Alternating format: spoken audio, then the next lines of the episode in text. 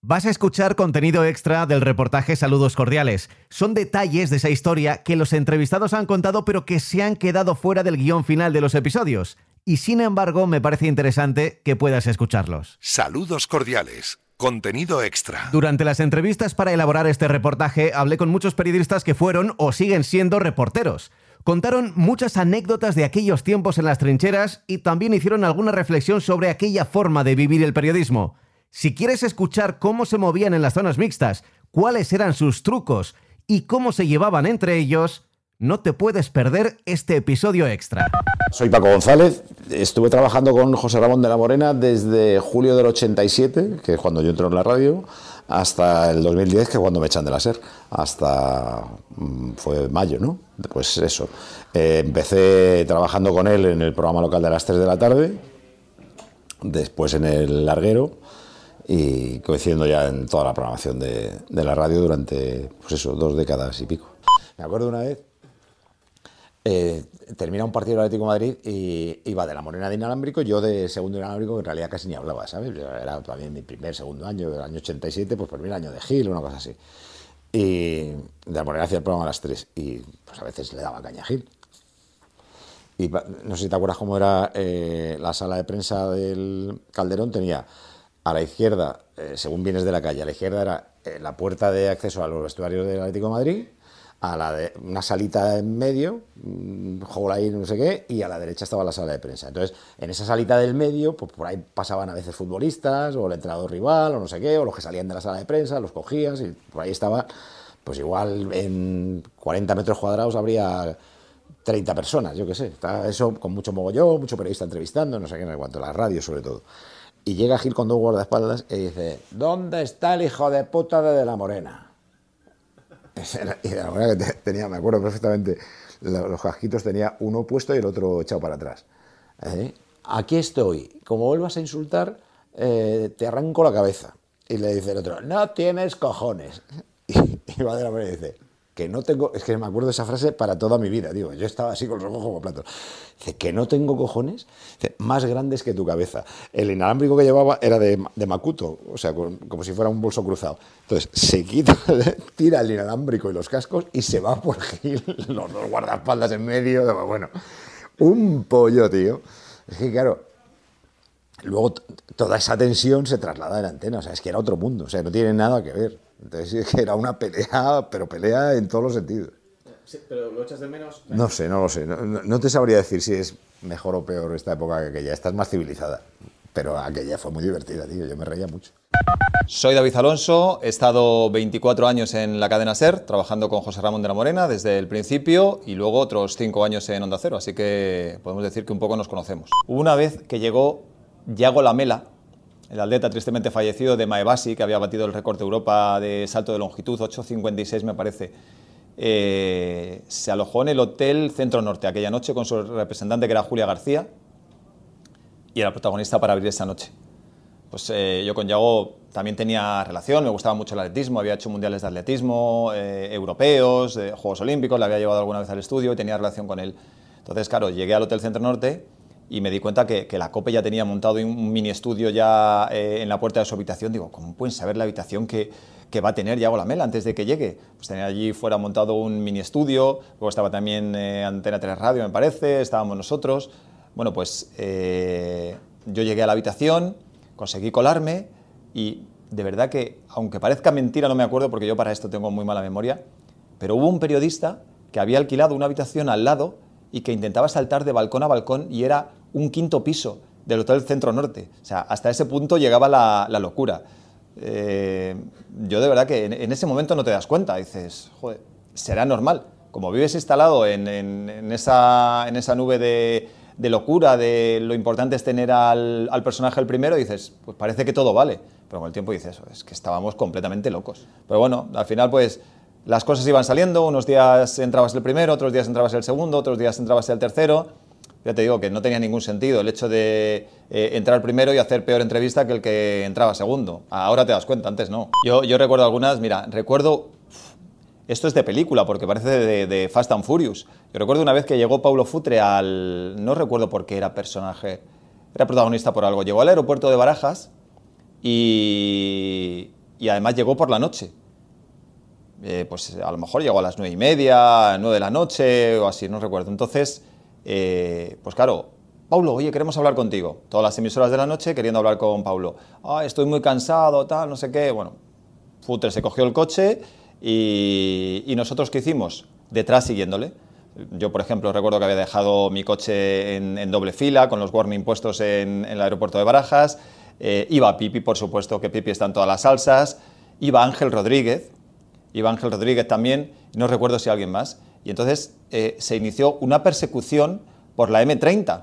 Futre iba en un taxi y nosotros íbamos, pues Pipi, ya te digo, no sé si Pipi era el que iba en la moto o Ángel Rodríguez o no sé quién, yo en mi coche, el otro en un taxi y lo típico de las películas de siga ese taxi, pues exactamente igual. Y nos plantamos en casa de Futre y Futre, claro, o nos dijo, chicos, de verdad, un poco de cordura, por favor, o sea, os dais cuenta de lo que estáis haciendo, o sea, una persecución por la M30 hasta llegar a la puerta de mi casa. Bueno, pues al final no sé cómo lo hicimos, si por sorteo o cómo, y Futre nos atendió a todos. cuando, cuando había líos, y ya, y, era normal haber siempre líos con, con, con, el presidente, con, con el Madrid, con... Y yo me acuerdo de eso también, los coches ahí detrás y, y, y, mío, no, era taxi, no era taxi, era, era, era un coche mío, con, estaba mi primo ahí, o mi cuñado, ¿no? Uh me fui a buscar al, aeropuerto y me, me todos detrás como locos míos, ¿entiendes? Es verdad que son escenas que, que son de otro tiempo y ahora lo recuerdas y dices, cuánta locura. Soy Julio Pulido y estuve de periodista, de productor, eh, durante 13 años con José María García en dos etapas. Eh, la primera en la COPI y la segunda en Onda Cero, aunque también eh, coincidí con él unos meses en Antena 3 Radio. Yo conseguí meter un protagonista que tenía la SER en un estudio de la SER, en una emisora eh, provincial. Creo que me habló de esa Castellote. Sí, llamando a la emisora de la SER y haciéndome pasar por un familiar de ese protagonista. Si te soy sincero, ni me acuerdo del protagonista que era ya, pero sí que yo, dándole a la cabeza, digo, ¿cómo puedo salir de esta? Digo, está allí, nos hemos enterado, joder, García, el rebote que se va a pillar, llevamos todo el día detrás de este tal, y digo, bueno, pues mira, me la voy a jugar. Y llamé a el fijo de la emisora, me hice pasar por un familiar y en el momento en el que se puso, automáticamente lo lanzamos a antena, le saludó García y lo metimos nosotros antes que ellos desde los estudios de su cadena, en, un, una capital provincia que no recuerdo cuál es porque no me acuerdo del protagonista que era. Esa también fue. pero cuando se enteró. Bueno, imagínate, claro. Me imagino que querría matar al que estuviera en la emisora.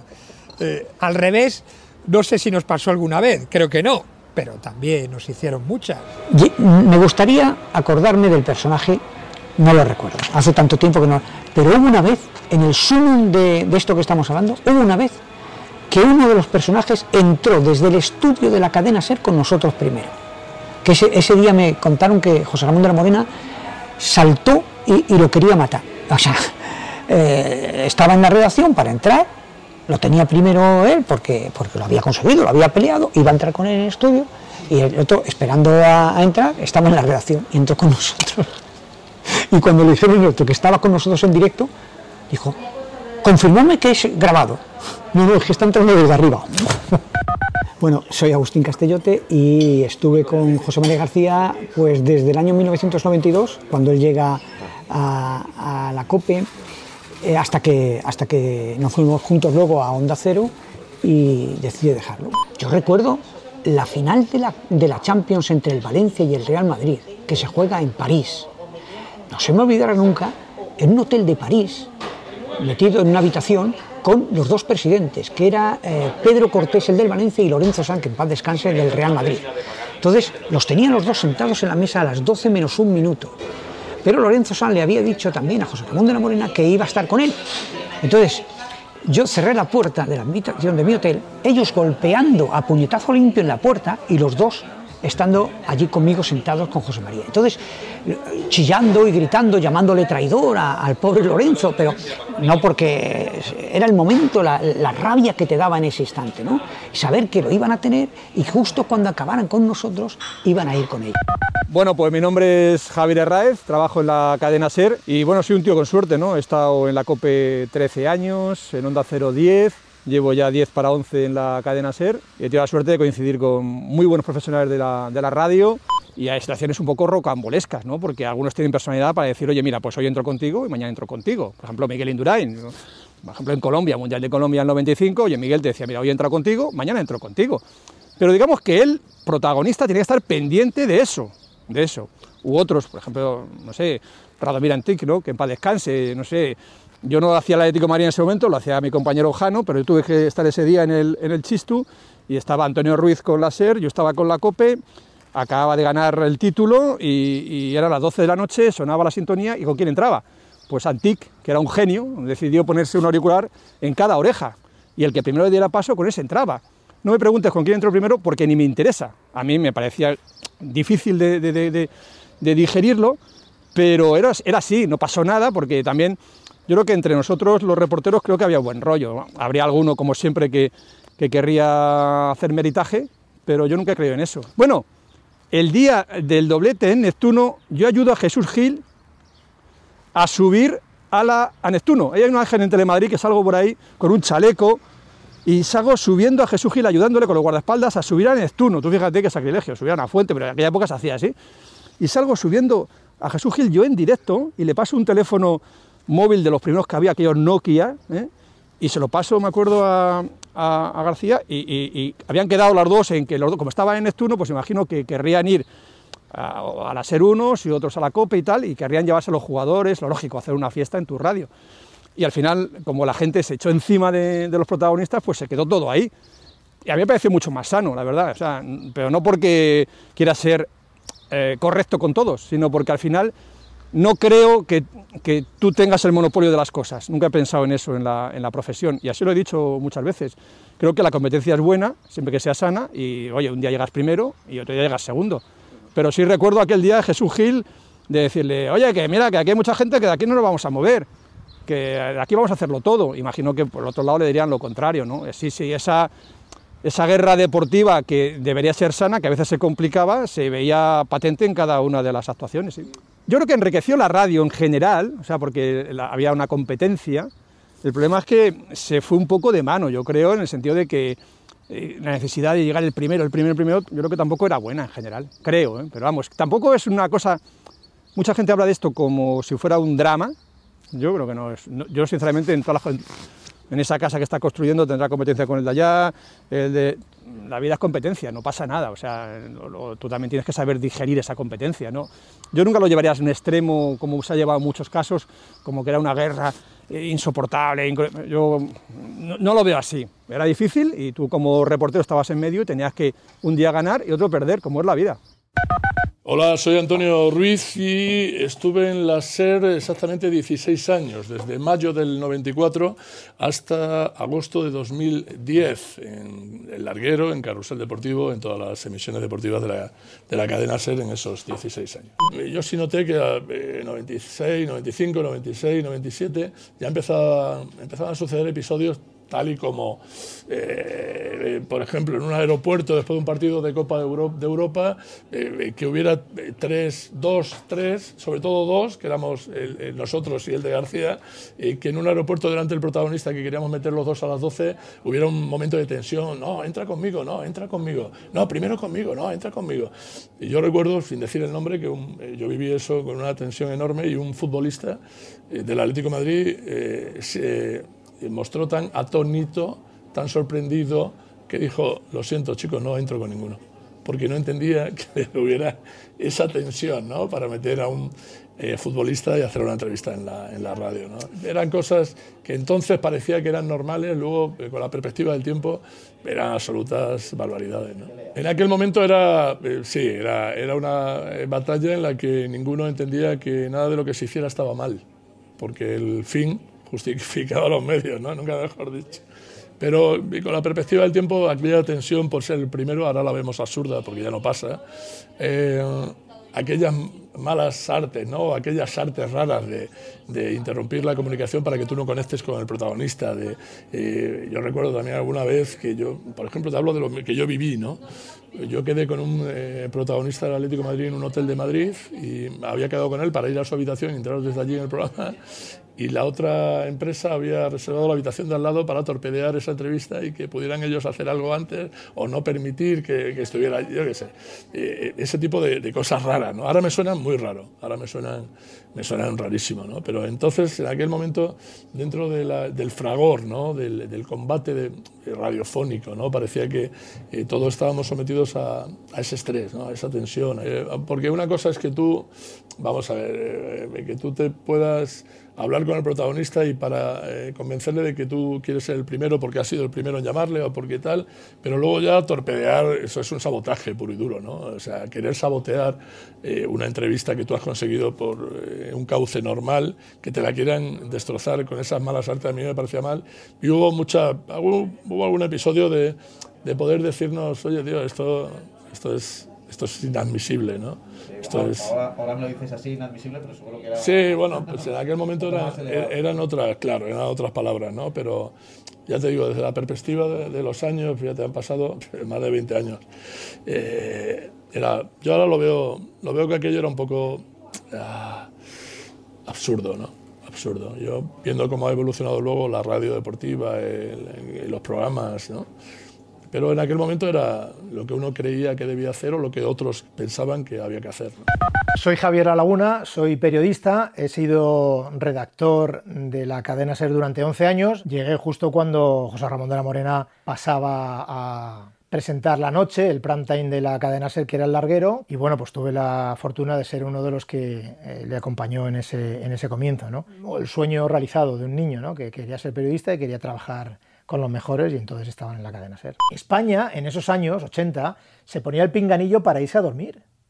Se ponía el pinganillo y decía, oye, está... no, espera, espera, espera, ¿qué tal? Y hacían zapping, escuchaban, oye, ha dicho eh, García, ha dicho que se mete contigo, que eres el de la araña baldosas o, o, o, el de, o el del ojo pipa de no sé quién. Entonces, la, la guerra empieza por la noticia, por ser el número uno, por tener al protagonista, como bien has dicho, y acaba siendo o si no acaba, entre medias acaba siendo una, guerra personal, claro. Y había veces que empezaban el saludo de la noche, hola, buenas noches, saludos cordiales, por cierto, José Ramón, y ya le iba directamente a, meterse con él, ¿no? A, decir cosas, y claro, y de la Morena le contestaba, le contestaba en mitad del programa.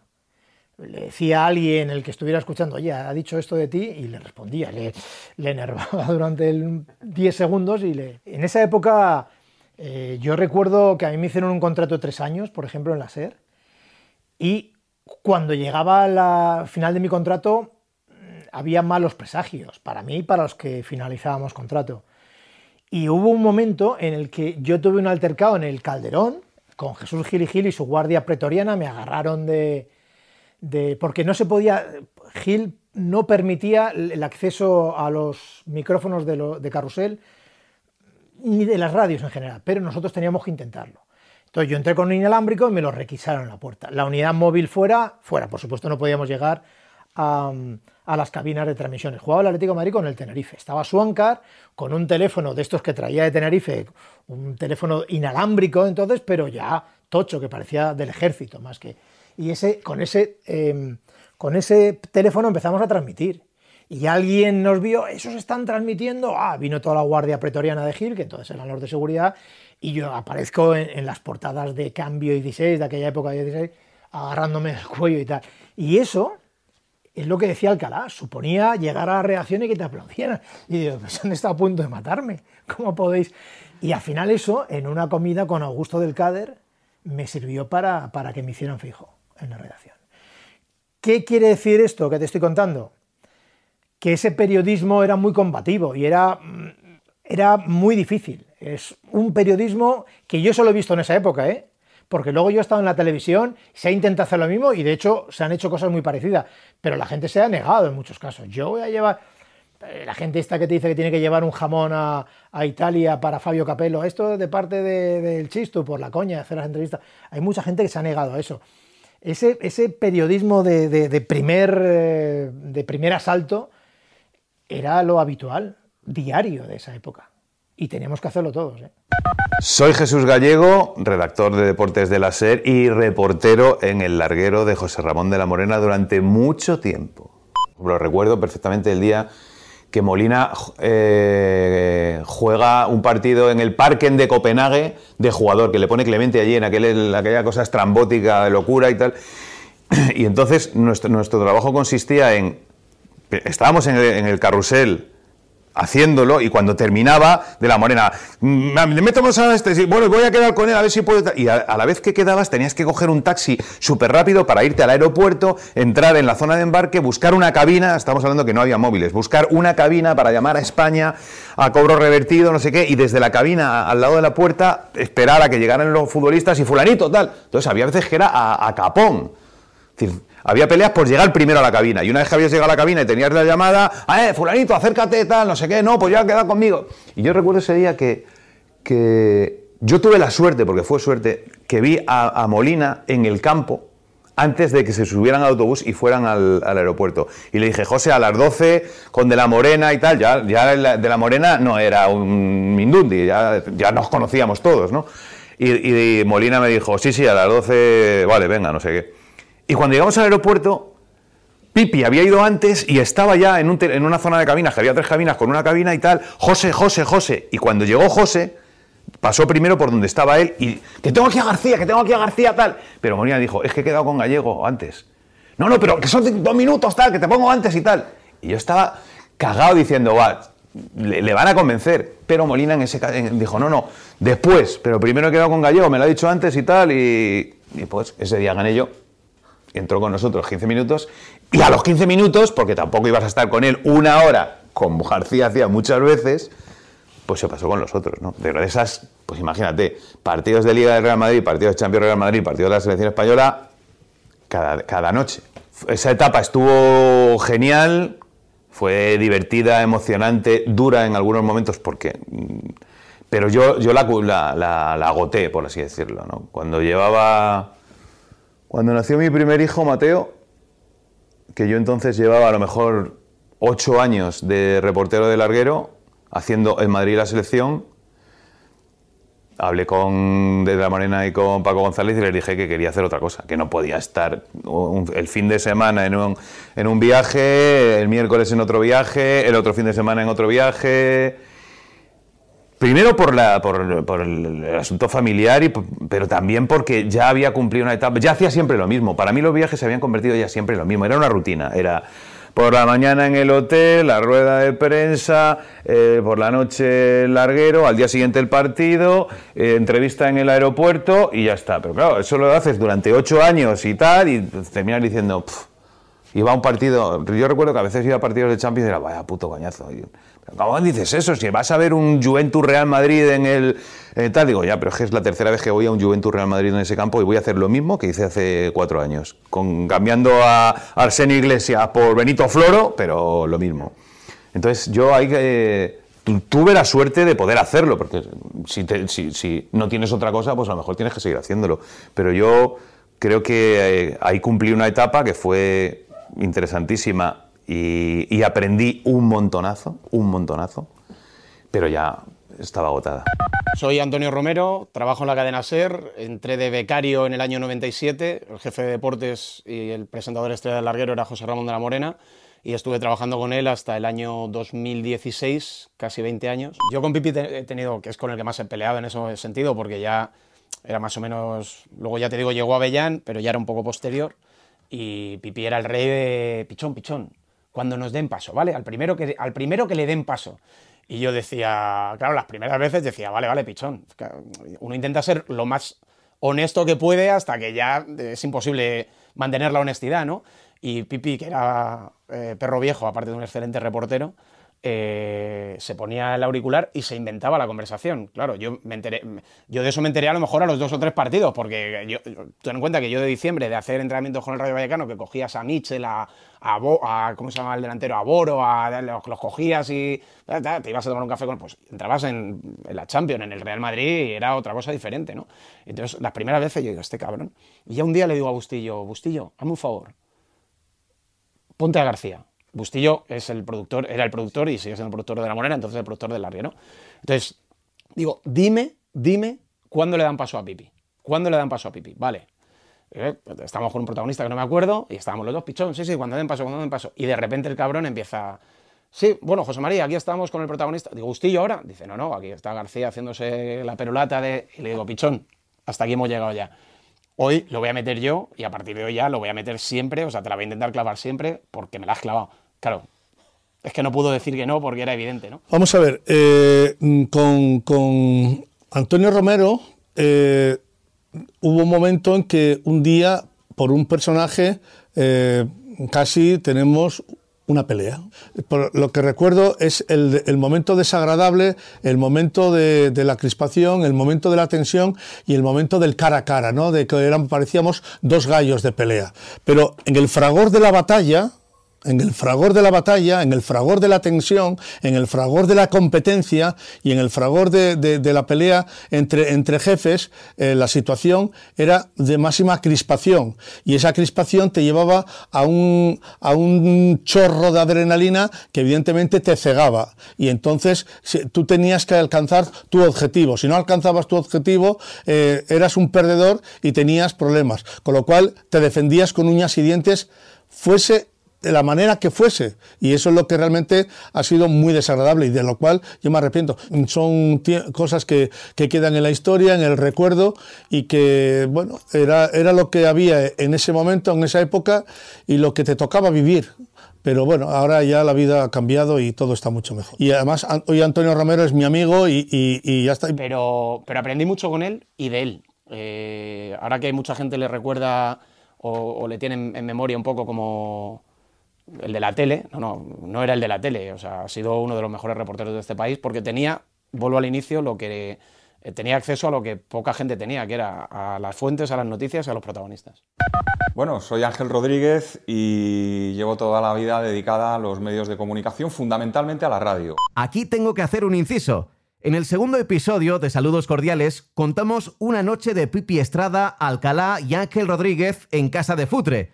Ocurrió pero las noches en aquella casa fueron muchas y ha pasado mucho tiempo. Ángel Rodríguez también recordaba otra noche en el mismo sitio, pero que acabó de una manera distinta. Yo recuerdo que Javier Ares dijo, Pablo Futre, buenas noches. Y le pasé el, teléfono a Pablo Futre. Pablo Futre cogió el teléfono, empezó la entrevista y cuando llevaba un minuto, minuto y medio de entrevista, veo que a Pipi le dan paso y que dice, sí, José María, estamos aquí en casa de Pablo Futre, que ya te escucha. Cuando estaba siendo, eh, tenía Futre mi teléfono en una oreja y le da pipi la cara de Futre, claro, era eh, diciendo, ahora yo aquí con dos teléfonos. Cuando le fui a pasar el teléfono, yo le pegué con la mano a la mano de, Pipi y su zapatófono, su móvil, salió volando y le dije, Pipi, no es en lo que hemos quedado, ya estamos entrevistando. El nervioso, yo nervioso, y Ares terminó de hacer la entrevista, tal vez una de las más flojas entrevistas, no por Ares, sino por Pablo Futre, que decía, ahora García me va a dar hostias porque he entrado primero con este, eh, no sé qué, Lo, típico que pasaba en estas, en estas situaciones, contestaba con monosílabos, no quiero alargarme mucho en, la entrevista porque está esperando García, que era el número uno con diferencia, eh, bueno, pues la entrevista no fue muy buena y yo recuerdo que en cuanto Futre acaba la entrevista, me pasan el teléfono y cuando me sacan de antena, los compañeros de Antena 3 Radio de, la redacción de deportes me dan una ovación, Ángel, con dos cojones, le hemos quitado a Futre a García y le has metido tú el primero. Y yo dije, pues yo os digo una cosa, eh, compañeros, os agradezco las felicitaciones, pero esto es una mierda. Pero bueno, le hemos tenido el primero. Muy bien, eh, y, así un poco terminó la, historia.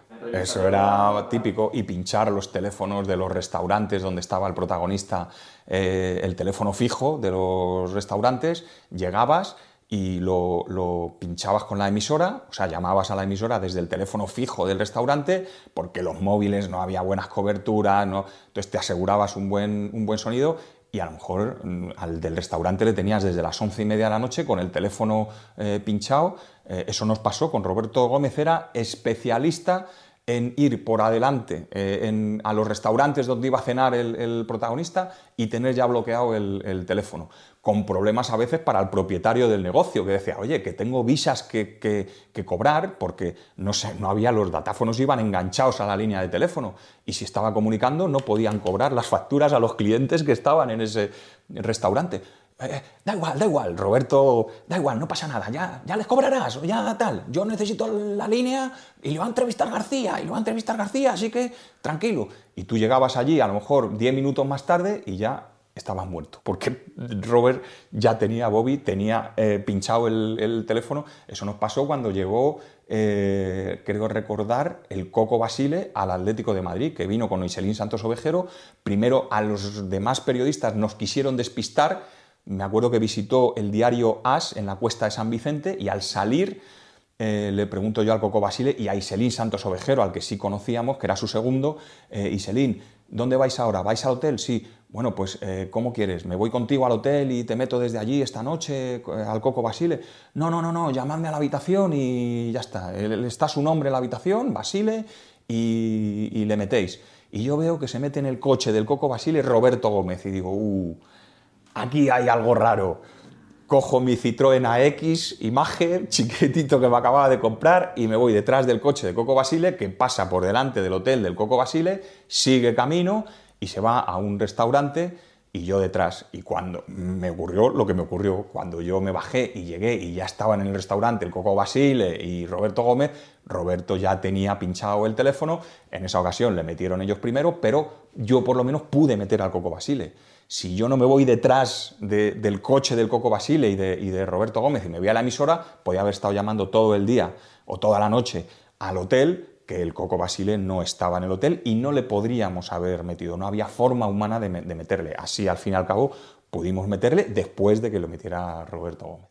Soy Juan Antonio Alcalá, eh, redactor de deportes de la cadena COPE. Esta es mi segunda etapa profesional porque la primera fue con José Ramón de la Morena. 20 años, desde 1990 hasta el año 2010 en que pasó lo que pasó. 20 años al lado de uno de los grandes. tenía mis trucos. Eh, o sea, yo cuando tenía que hacer esta noche un... Claro, cuando ya te, ya, te, ya te levantabas con los nervios de... Buah, esta noche Real Madrid-Juventus en en la Copa Europa. Verás tú como, como Raúl Marque... Entonces yo ya me ponía tan enfermo pensando en lo que iba a pasar a las 12 de la noche que yo, por ejemplo, uno de los recursos que hacía, eh, teléfono móvil SMS. Hola Raúl, tío, soy Alcalá. Eh, oye, tengo la intuición. tengo la intuición, tío, me he levantado con la intuición de que tú vas a marcar tres goles esta noche y vas a ser el protagonista del partido. Que tengas mucha suerte y si pasa eso, ¿te importa eh, cuando salgas venirte conmigo y no con Estrada a las 12 de la noche? Que yo hacía eso. Oye, Morientes, tío. Sí, yo... lo mandabas a toda la plantilla. Se lo mandaba a toda la plantilla, a, los que tenía el teléfono. Oye, Moro, si te sale bien esta noche con el Bayern de Múnich y tal, eh, por favor, tío, eh, tengo mucha presión de José Ramón, abro contigo el larguero, tal, no sé qué.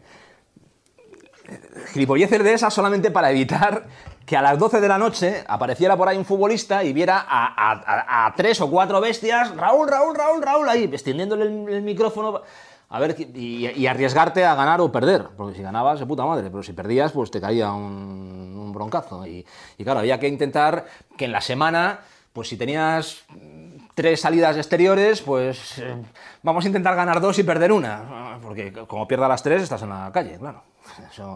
Soy Manolo Lama y estuve trabajando en el larguero más años que tengo, desde que empezó hasta que me fui de de la cadena SER, fui de los que inició el proyecto y fui de los que sentí el gran orgullo de ver cómo nos poníamos número uno en la noche deportiva de este país. Peleábamos, luchábamos, discutíamos y tratábamos de poner, ya te digo, el que abría a las 12, trataba de poner el, el gran protagonista para abrir y eso sí que era una pelea limpia, porque García estaba acostumbrado a descolgar el teléfono y a las 12 conmigo y el personaje se asustaba y a las 12 se ponía con él.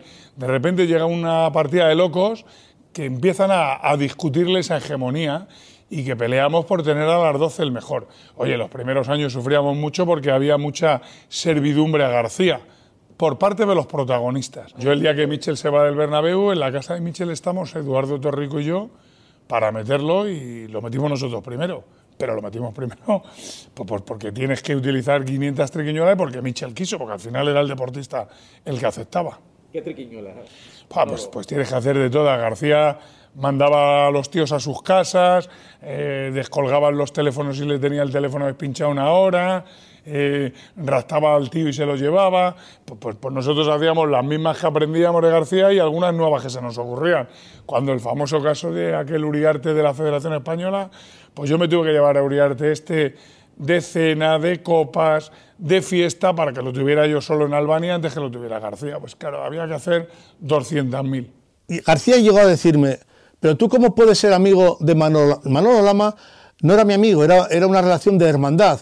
Eh, viajábamos juntos, teníamos mucha empatía, mucha complicidad, hemos vivido muchos momentos juntos en todos los sentidos y, digamos que, que, nosotros, siendo de ejércitos diferentes, pero luego éramos, teníamos una empatía y una complicidad y éramos muy amigos. No pactábamos absolutamente nada, peleábamos y luchábamos, pero él estaba, eh, él estaba como narrador, entonces abajo no, no, tenía, no teníamos que mirar. Pero sí, por ejemplo, en aeropuertos sí que hemos vivido vivido esa tensión, porque en aeropuertos él actuaba como reportero y sí que ha habido momentos donde hemos tenido que, luchar y pelear por el personaje. Sin embargo, García me decía, ¿cómo puede ser amigo, cómo puede ser amigo de, Lama? Y yo decía, pues es mi amigo. Y entonces García, de alguna forma, no me decía, no seas amigo de él, pero me condicionaba a que me separara de él.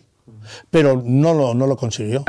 Hola a todos, soy José Manuel Estrada Calzada, más conocido como Pipi Estrada, y durante dos décadas trabajé al lado de José María García como reportero. Y bueno, empiezo como locutor y a su vez Radio 80 Serie Oro era una empresa... Eh, mm, digamos que era una filial de Radio de Antena 3 Radio. Y bueno, la cosa fue funcionando y, ahí, comienzo. Eh, bueno, como invitado, una especie de, de becario a la Eurocopa de Francia 84 hago mis cositas allí, parece ser que no lo hago del todo mal, gustan, y ya en el año 86 ya voy al Mundial de Estados Unidos y en, perdón, de México y en el Mundial de México, bueno, algo hago un algo que para García consideró que era extraordinario. Eh, ¿Qué, haces en el Mundial de, México? Bueno, pues en el Mundial de México 86, eh, después de la victoria contundente frente a Dinamarca, que además tuvo mucha repercusión y con los cuatro goles de Butragueño. Bueno, pues eh, eh, digamos que en España estaban enloquecidos con esa victoria porque había animado mucho el campeonato y había ilusionado mucho a los aficionados. Y García tiene esa noche a don Juan Carlos I y bueno, mm, yo veo la posibilidad de cómo llego, cómo llego, cómo llego al vestuario español, cómo llego al vestuario español para conseguir unas declaraciones de Miguel Muñoz y a su vez poder que, conectar eh, y cruzar a Juan Carlos I con Miguel Muñoz. Bueno, pues yo hago una serie de de estrategia, eh, incluso me, apodero de un, de un peto de fotógrafo, incluso a un fotógrafo, eh, Agustín Vega, que en paz descanse, le pido la cámara, tenía que trabajar, y yo solamente son unos minutos, te la devuelvo rápido, me hago pasar por fotógrafo con el, con el micrófono oculto y llego al vestuario y consigo que Miguel Muñoz me atienda.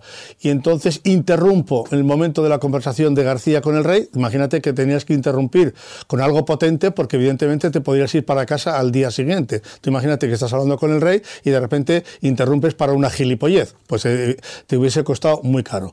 Yo sabía que aquello iba a tener fuerza y cuando le digo, sí, atención José María, dice, sí, señor Estrada, ¿qué pasa? Digo que está escuchando el seleccionador Miguel Muñoz a su majestad el rey don Juan Carlos I. Opre, don Miguel, es un placer. Te escucha don Juan Carlos I. Majestad, ahí tiene usted al seleccionador.